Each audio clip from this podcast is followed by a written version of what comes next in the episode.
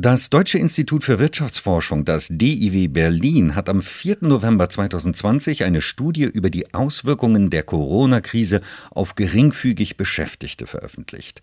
Über die Ergebnisse der Studie spreche ich nun mit Dr. Markus Grabka vom sozioökonomischen Panel am DIW Berlin und Mitautor der Studie.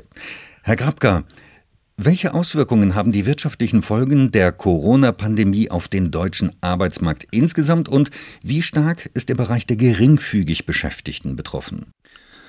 Die Auswirkungen der Corona-Pandemie auf den deutschen Arbeitsmarkt äh, sind äh, je nach Beschäftigungsgruppe sehr unterschiedlich. Äh, schaut man sich die sozialversicherungspflichtig Beschäftigten an, so ist es erfreulicherweise so, dass im Vergleich Juni 2020 zu dem Juni des Vorjahres diese Beschäftigungsform gerade mal 0,2 Prozent zurückgegangen ist. Also wir faktisch kaum eine Veränderung beobachten, währenddessen bei den Minijobbern ein starker Einbruch vorliegt.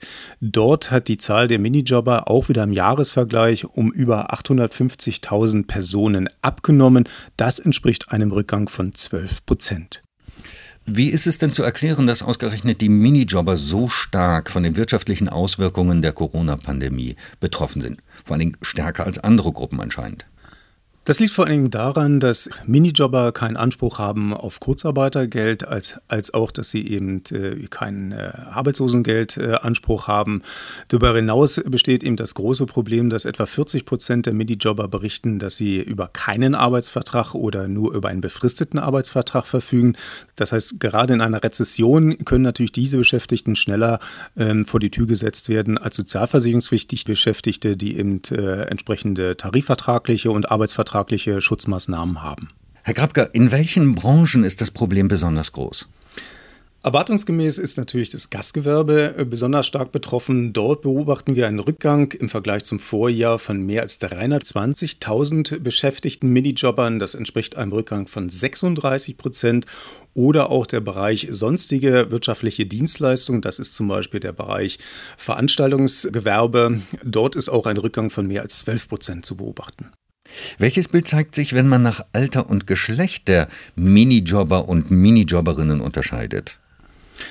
Dort muss man unterscheiden zwischen ausschließlich geringfügig beschäftigten Minijobbern und denjenigen, die in Nebentätigkeit einen Minijob ausüben.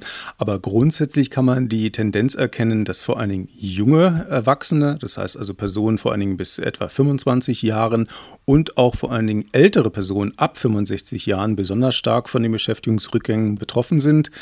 Wenn man das Geschlechterverhältnis ansieht, ist es so, dass vor allen Dingen Frauen stärker von den Rückgängen jetzt der Minijobs entsprechend äh, darunter auch leiden.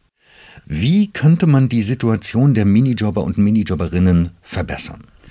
Da kann man vielleicht die aktuelle politische Diskussion auch aufgreifen. Und zwar Armin Laschet, der Ministerpräsident von Nordrhein-Westfalen und sein Wirtschaftsminister Herr Pinkwart haben zum Beispiel jetzt äh, sich dafür ausgesprochen, die Minijobschwelle von derzeit 450 Euro auf 530 Euro zu erhöhen.